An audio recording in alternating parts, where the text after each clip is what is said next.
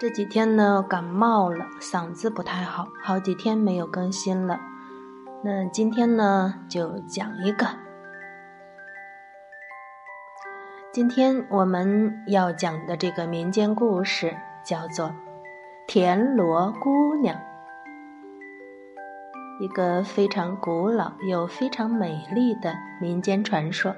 我小的时候就听老人讲过这个故事。不知道你们有没有听家里的长辈给你们讲过这个故事呢？如果没有的话也没有关系，今天我来讲给你们听。在很久很久以前，有一个小伙子，名叫谢端。他从小父母双亡，又没有其他的亲人，是周围的邻居们把他养大的。谢端长到了十七八岁的时候，已经是一表人才，相貌堂堂。这小伙子勤劳善良，平日里恭谨守信，从来不做一点点违法乱纪的事情。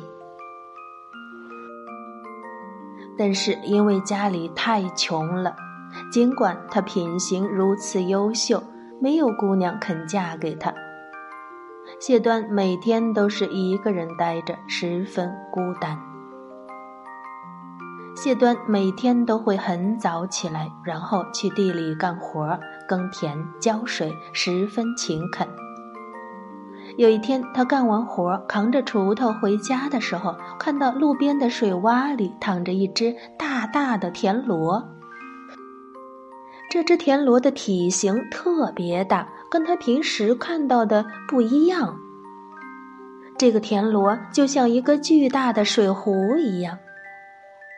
谢端觉得它十分奇异，就把它捡了起来，带回了家，找了一个大大的水盆儿，倒上清水，把大田螺放进去，养了起来。第二天，谢端照常去田里干活儿。回来的时候，发现自家的烟囱里有炊烟冒出来，他觉得纳闷儿。进门一看，桌子上摆满了热腾腾、香喷喷的饭菜，炉子上还有刚刚烧开的热水。谢端就以为是哪一位好心的邻居帮他做的，也没有多想，就坐下来吃了饭。可是让谢端没有想到的是，第二天他回家的时候，桌子上又摆满了做好的丰盛的饭菜，水缸里的水也打满了。第三天、第四天、第五天都是这样。谢端心中非常感激，又非常感动，便拎着礼物到邻居家去登门道谢。谁知道一连问了好几家，邻居们都说没有帮他做过饭、挑过水。谢端觉得非常奇怪，就说：“不是你们，那会是谁呢？”有的邻居就笑话他，说他自己偷偷的娶了个媳妇儿，藏在家里给他洗衣烧饭，还非说是邻居们帮他做的。谢端听了，十分纳闷儿，决心探个究竟。第二天，他像往常一样，早晨鸡叫的时候就扛着锄头出了门儿。但是他只是在外面转了一圈儿，太阳一出来，他就悄悄地回到了家。结果还是晚了一步，饭已经烧好了，热水也已经烧开了。唯独那个烧水煮饭的人却不见踪影。谢端心中越发奇怪了，他下定决心一定要看个究竟。这一天，他仍旧在鸡鸣的时候出了家门，转了一圈，天还没亮呢，他就急匆匆地赶回了家。他悄悄地躲在自家的篱笆墙里，扒开了一条缝隙。仔细地注意着自己家中的动静。忽然，他看见了一个美丽的少女从他那个养田螺的大水盆里走了出来，轻移莲步走到了灶旁，开始点火做饭。谢端见此情景，连忙从屋外冲了进去。他跑到大水盆边一看，自己捡回来的那个大田螺只剩下了一个空壳子。他拿起大田螺壳，转向女子，问道：“姑娘，你是谁呀？为什么要来帮我做饭呢？”